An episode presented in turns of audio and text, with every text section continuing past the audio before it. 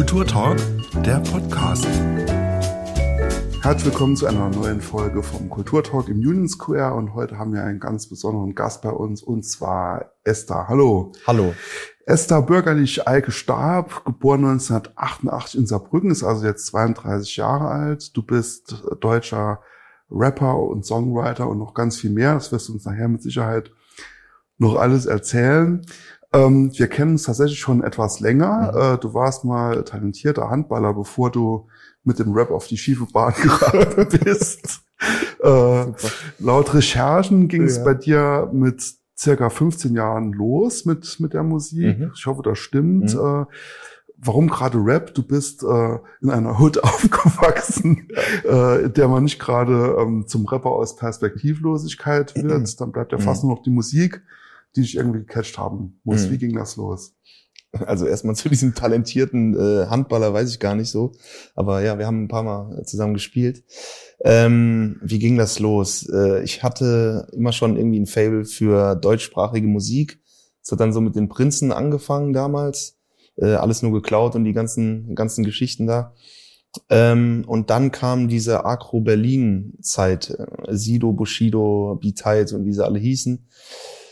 Ja, und äh, da war ich dann in meinem jungen, rebellischen Alter so und ähm, bin dann irgendwie darauf hängen geblieben und äh, ja, habe dann da Gefallen dran gefunden und dann habe ich auch irgendwann mal selbst so ein äh, Mikro in die Hand genommen und dann ging es ganz schnell und dann waren wir damals noch so eine Crew, wie das halt immer so ist und dann ähm, hat sich da schnell herauskristallisiert, ohne das jetzt irgendwie arrogant zu meinen, dass ich dann doch etwas mehr Talent hatte als die anderen irgendwie und ähm, Genau, und dann bin ich da irgendwie drauf hängen geblieben und habe angefangen, Texte zu schreiben und Songs aufzunehmen.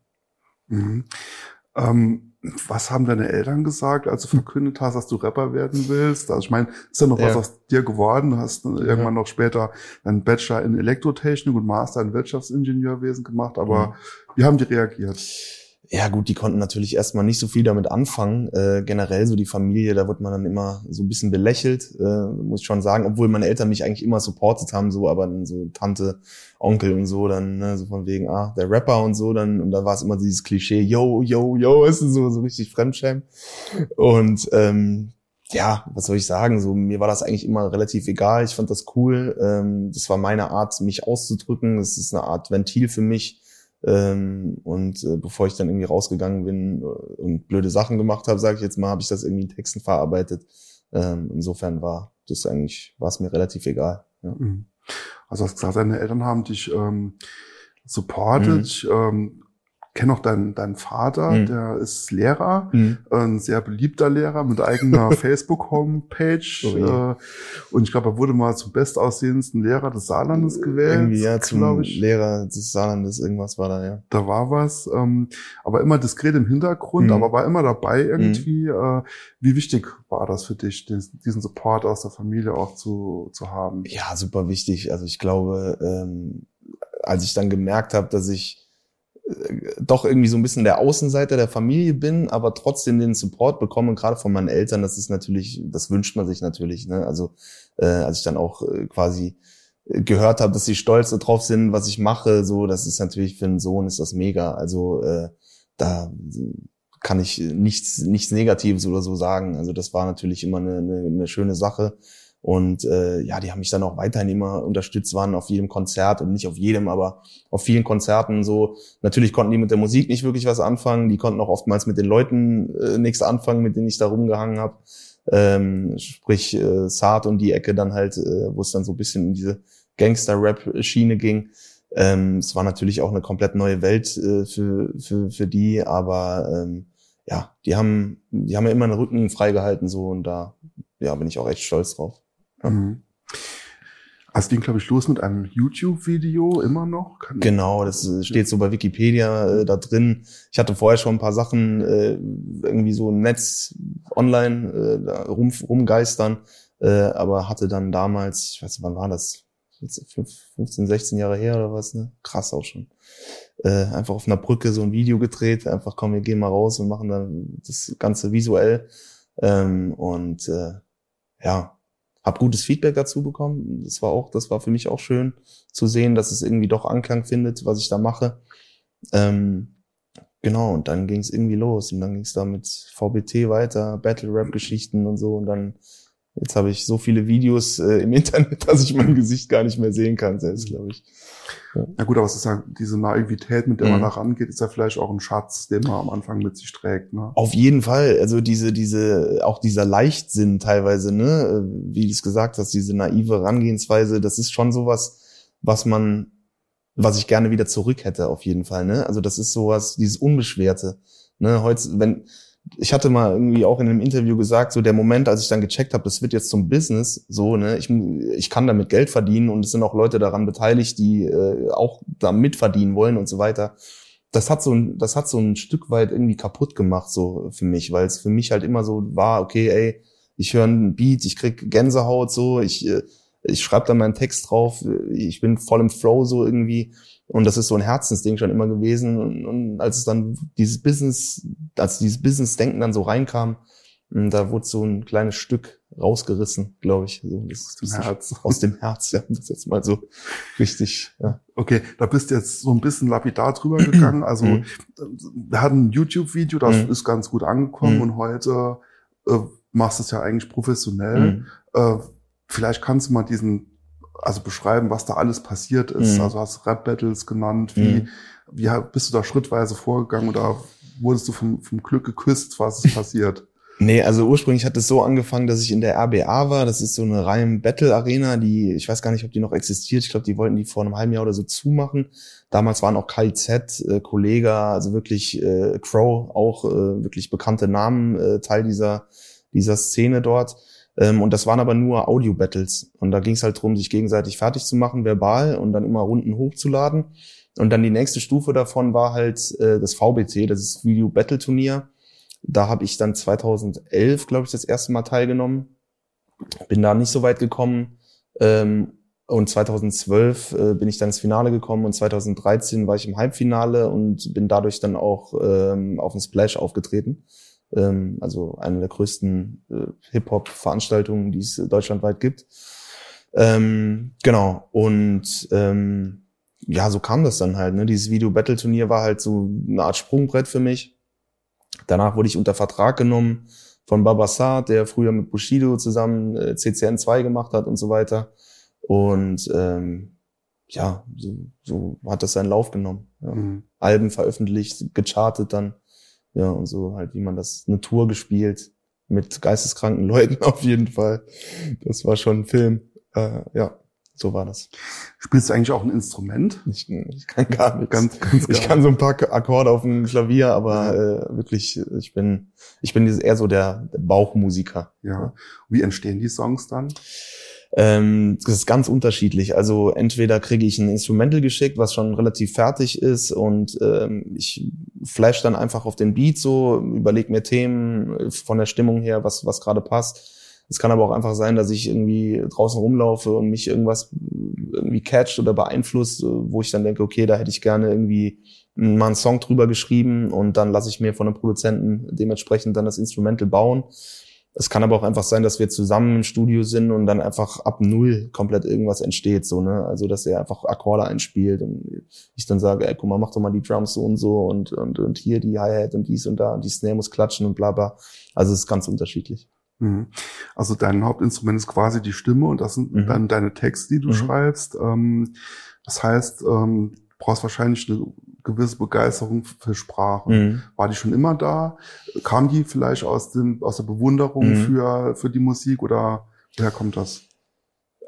Ja, also ich war in Deutsch auf jeden Fall eine Niete so. Ich habe zwar Deutsch-Abi gemacht, ähm, aber ich glaube, mein Lehrer kann das noch bestätigen, dass ich jetzt nicht so das große Interesse äh, gezeigt hatte damals. Ähm, eher durch Abwesenheit geglänzt auf jeden Fall. Ähm, ja, ich glaube, das hat so mit diesen Texten, die Prinzen habe ich vorhin erwähnt. Ich glaube, damit hat so ein bisschen angefangen. Die hatten ja auch immer schon relativ smarte Texte und überlegte Sachen, auch teilweise sozialkritisch oder äh, politisch angehaucht. Und äh, das hat mich immer schon fasziniert und ich glaube, daher kommt es einfach. Ja. Also du hast gerade den Deutschunterricht angesprochen, Mhm. da muss man auch ab und zu Gedichte auswendig lernen. Also was mich tatsächlich fasziniert bei den Rappern ist äh, ja die enormen Textmengen, Mhm. die eigentlich so äh, immer behalten muss. Mhm. Ähm, man darf sich auch nicht verhaspeln, Mhm. das, das kommt, glaube ich, gar nicht gut beim, beim Rap halt. Kann man das trainieren? Wie, wie kann man das drauf schaffen? Ja, das ist eine gute Frage. Das Witzige ist, ich muss halt tatsächlich vor jedem Auftritt nochmal die Texte lernen, so, weil ich, ich, ich release halt so viel. Also ich release ja momentan im drei, vier Wochen-Takt auch. Und es kommen so viele neue Songs und äh, die Leute sagen dann immer, ja, es ist doch dein Text, es ist doch dein Song, den hast du doch geschrieben, wieso kannst du den dann nicht? Und ich denke mir so, ey Leute, ich schreibe im, im Jahr vielleicht, keine Ahnung, 50 bis 100 Songs, auch für andere, ne? Also ich schreibe ja auch Schlager und keine Ahnung was alles. Wie, ich kann mir das gar nicht alles behalten, das funktioniert gar nicht so. Und da muss ich wirklich hingehen vor jedem Auftritt, mir das nochmal reinziehen und die Texte wirklich Stück für Stück auswendig lernen. Und äh, zum Thema Verhaspeln, das passiert natürlich äh, des Öfteren, aber ich glaube, da ist dann die Kunst einfach weiterzumachen und das wegzulächeln und äh, dann fällt das gar nicht so auf. Mhm. Also es ging langsam aufwärts mit dir oder vielleicht auch schnell, je nachdem, wie man es äh, sieht. 2013 kam dann ein erstes Album, Mhm. Äh, das tatsächlich Platz 11 der deutschen Charts erreicht hat. Mhm. Ähm, damit verbunden war mit Sicherheit eine gewisse Euphorie, Mhm. ähm, auf die allerdings dann auch schnell nochmal Ernüchterung folgte in Bezug auf das, auf euer Label. Was Mhm. da passiert? Oh je, eine ganz lange Geschichte. Ähm, genau, 2013 habe ich so das Album gebracht. Äh, Halunkenbande hieß das Label. Der Name ist auf jeden Fall Programm. Ähm, ja, da gab's halt Differenzen, falsche Abrechnungen, ähm, es wurden sehr, sehr viele Lügen erzählt. Ähm, also es ist halt ein Gangster-Rap-Label sozusagen gewesen. Ich fand es damals sehr äh, spannend, dort zu unterschreiben, weil es halt einfach so dieser Clash war. Ähm, ich konnte mich auch gut mit den Sachen identifizieren, sprich mit den Texten und so, weil ich ja damals auch voll aus dem Battle-Rap kam. Ähm, ja, da sind halt einfach so im Hintergrund ziemlich viele Sachen schiefgegangen. Äh, und äh, das ist dann etwas unschön ausgegangen mit, mit Anwalt und so weiter und so fort. Also sprich, ich bin da erstmal dann richtig auf die Schnauze gefallen. So äh, kennt man ja irgendwo die Story, so irgendwie jeder, jeder Künstler, jeder Produzent hat schon mal so seine, seine Erfahrung gemacht in der Musikindustrie. Das ist, hat auch seine Schattenseiten auf jeden Fall. Und ähm, ja, das hat dann erstmal ein bisschen gedauert, bis ich mich davon nochmal erholt hatte. Es ist dann ja auch so, wenn dann so ein Verfahren läuft und so, dann kann man halt nichts releasen, so, weil dann die Rechte noch nicht geklärt sind und sowas. Und das war dann halt echt für mich blöd, weil ich halt damals einen Hype hatte so 13, 14 und ähm, hätte dann eigentlich schon 2015 mein nächstes Album gebracht. Das war auch schon komplett fertig, aber ich konnte es dann erst 2016 releasen. Und dann bin ich dann, glaube ich, 34 oder was, nur noch gechartet, was immer noch für mich ein krasser Erfolg war damals. Aber ähm, ich glaube, das wäre ein bisschen anders gelaufen, wenn es das Album einfach früher gekommen wäre. Mhm. Platz 11, knapp Mhm. an der 10 vorbei Ja. geschrammt, aber trotzdem äh, Riesenerfolg. Äh, wie hat sich das angefühlt und hat sich da was verändert? Hat sich in deinem Umfeld was verändert? Was ist da passiert? Ja, ich glaube, also ich bin eher so der bescheidene, zurückhaltende Typ, wenn es um so Sachen, wenn es um so Zahlen oder sowas geht. Ich, also erstmal habe ich alles gar nicht so richtig gecheckt. Das ging auch sehr sehr schnell alles. Ähm, es war eine krass starke Woche zu der Zeit irgendwie. Ich glaube, Crow Genetik hatten auch gerade erst Release so. Das war auf jeden Fall, deshalb Platz 11 war, war krass so für damalige Verhältnisse. Äh, damals wurden ja auch noch richtig CDs verkauft. Ich hatte noch so Fanboxen und keine Ahnung was. Also das war schon nicht ohne. Oder meine Sachen liefen auch bei McDonalds und Burger King und, und keine Ahnung. Das war auch das völlige Filme da. Auch crazy. Ähm, ja, ich war halt ein junger Kerl, das alles zu checken, so was da abgeht und dann wird man auf der Straße angesprochen und die Leute wollen Bilder mit einem und Autogramme und hier und äh, kann ich den Stift behalten und keine Ahnung was, das sind so, ja, das sind alles so, das sind so Stories so im Nachhinein, also äh, kann ich darüber halt lachen. So mir war es eher immer ein bisschen unangenehm, sag ich dir ganz ehrlich. Ähm, es ist, fühlt sich heute auch immer noch komisch an, wenn irgendwie äh, ein Autogramm von mir möchte oder ein, ein Foto oder sowas. Ähm, ja, also ich glaube, mein Umfeld hat das so ein bisschen mehr gehypt als ich selbst äh, oder mehr auch verstanden vielleicht, weil sie auch einfach eine andere Perspektive hatten. Ähm, ich meine, der Irrglaube ist ja immer noch da, wenn du einmal im Radio läufst, hast du es geschafft, so nach dem Motto. Also viele verstehen es auch einfach nicht. Ähm, aber es war schon, es war schon eine witzige Zeit, auch so dann, als wir, ich hatte ja dann so eine Aktion gemacht, in alle in Saturn äh, die CDs kaufen oder was, und dann äh, habe ich eigentlich gedacht, es kommen so 50 Leute, und dann plötzlich standen da 250 Leute vor dem vor der Europagalerie oder was und sind mit mir dann in Saturn. Später wurden irgendwie noch fünf CDs geklaut und keine Ahnung was. Also das war schon eine wilde, das war schon eine wilde Zeit. Ähm, ja, aber äh, witzig, das mal durchgemacht zu haben auf jeden Fall. Mhm. Genau, es kam dann weitere Veröffentlichungen dazu und dann der Saarland-Song, der Mhm. auch nochmal richtig eingeschlagen Mhm. ist, äh, so ein bisschen inoffizielle Hymne Mhm. des Saarlands geworden ist. Was, was die Geschichte von äh, dem Titel? Ja, viele denken ja irgendwie, das Saarland-Marketing hätte mich beauftragt, den Song zu schreiben, aber so war es gar nicht. Äh, Ich hatte die Idee mit Marc Noll, der auch mein äh, DJ immer, äh, der als DJ immer dabei ist auf, auf Tour, wenn ich auftrete, auf einer Fahrt von, ich glaube, Hamburg nach Saarbrücken. Und ähm, dann hatten wir uns da irgendwie drüber unterhalten und dann hatten wir, haben wir uns immer weiter gesponnen so und dann habe ich gesagt, ey, komm, ich lass mir einfach mal einen geilen Beat schicken so und ich mach da mal was drauf. Und dann habe ich da was geschrieben und ursprünglich war das eigentlich so eine, äh, wie soll ich sagen, äh, kein Diss-Track, aber so eine Ansage an Jan Böhmermann, weil er das Saarland immer so wegbasht so. Und äh, witzige Story, dass ich dann später äh, unter anderem da, dadurch dann in seiner Sendung gelandet bin, auch wieder ein super witziger Zufall. Ähm, genau, aber so ist der Song entstanden und dann bin ich, da hatte Marc, der halt damals äh, in einer Werbeagentur gearbeitet hatte, hat halt gesagt, ey, das Ding ist geil, wir müssen damit zum Saarland-Marketing. Die können das größer machen, so, die können das über ihre Kanäle pushen und so weiter. Und dann habe ich damals halt mit der HDW war das, glaube ich, die Marketingagentur genau und ähm, dem Saarland Marketing das Ding dann halt veröffentlicht. Ja. Und das ist dann relativ schnell, relativ gut angekommen.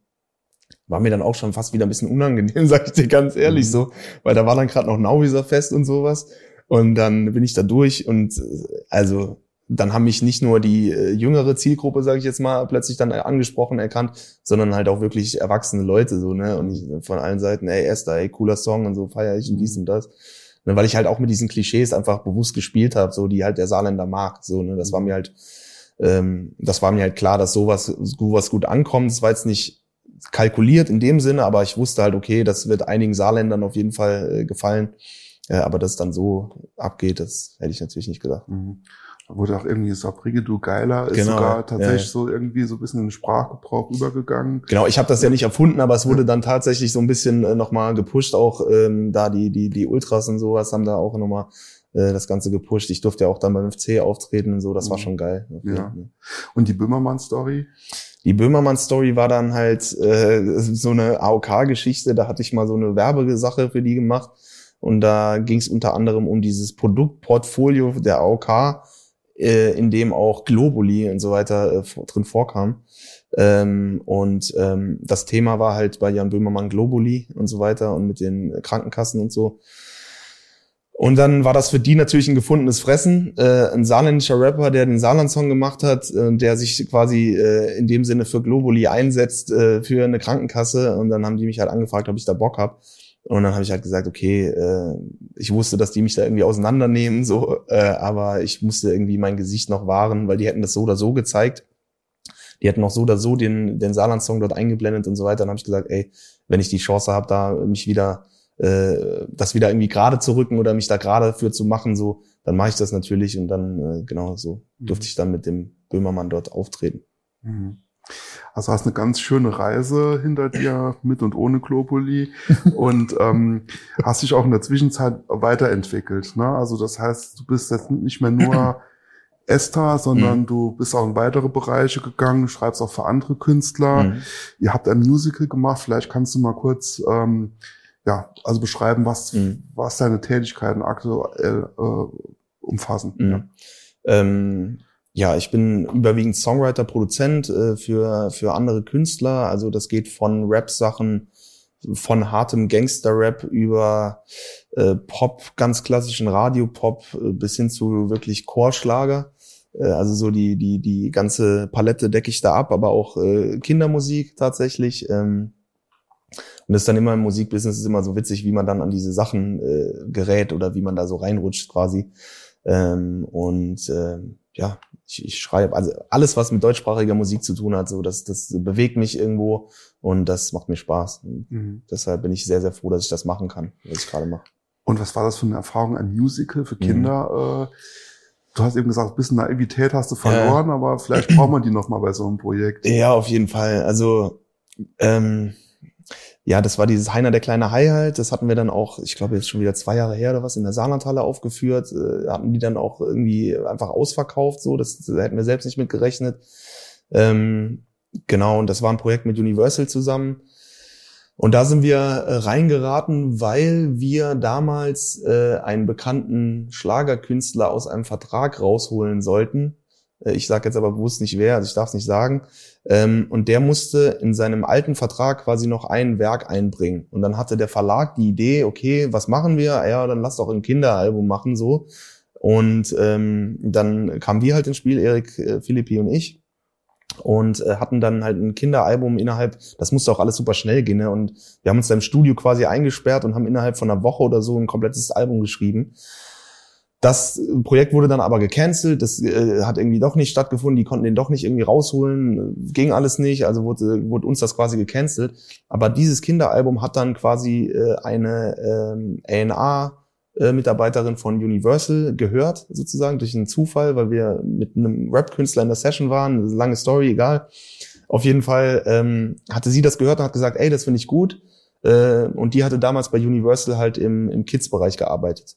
Und dann hat sie gesagt, ey, wenn ihr noch mal irgendwas habt oder so, dann äh, schickt mir das gerne mal zu. Ich finde das super spannend, was ihr da macht und so weiter und so fort. Und dann äh, Erik natürlich dann so direkt so, ja, ja, klar, wir haben da was. Ne? Wir haben, wir hatten noch gar nichts, einfach null, nichts.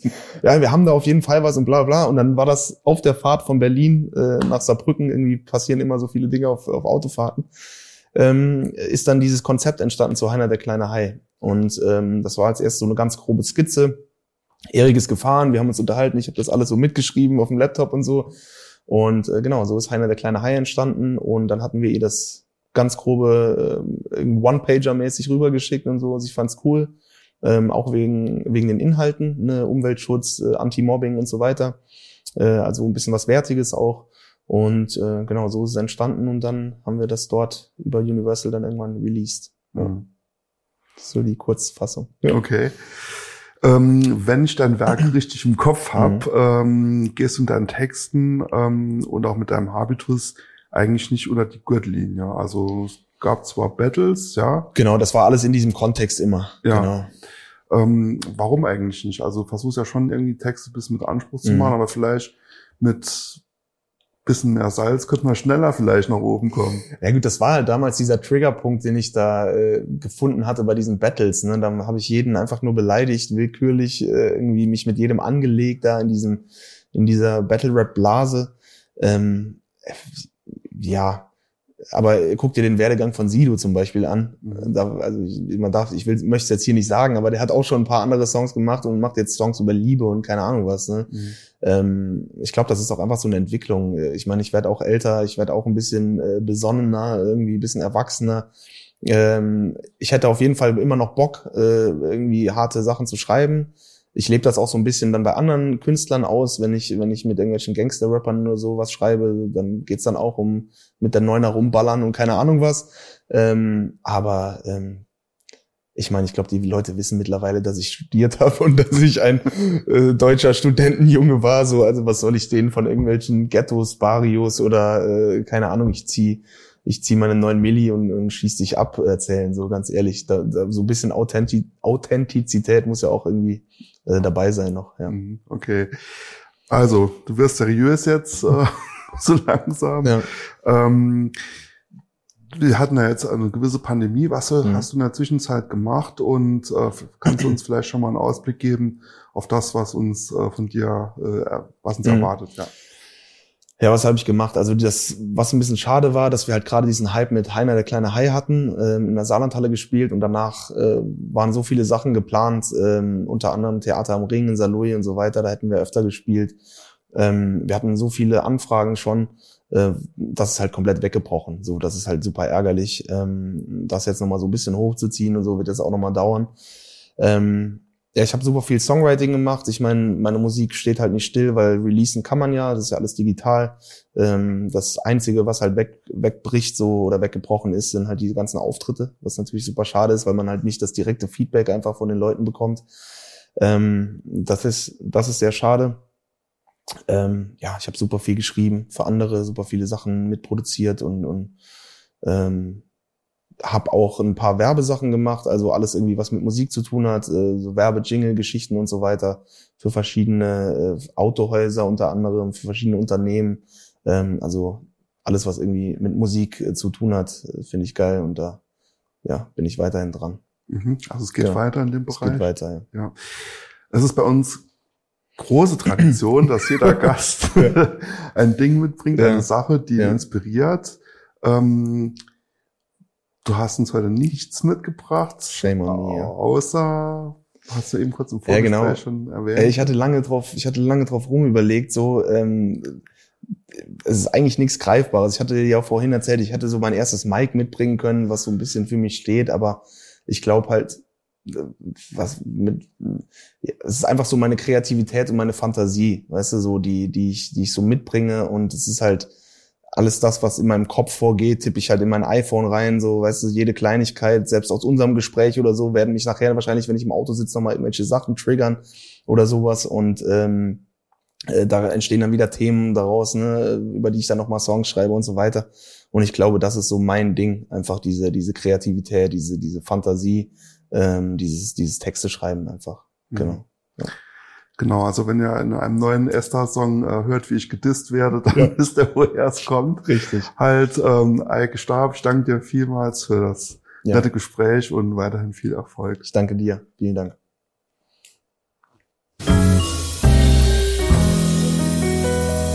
Das war der Kulturtalk. Diese Folge gibt es auch zum Ansehen auf YouTube. Wir hören uns nächsten Mittwoch wieder zu einer neuen Folge.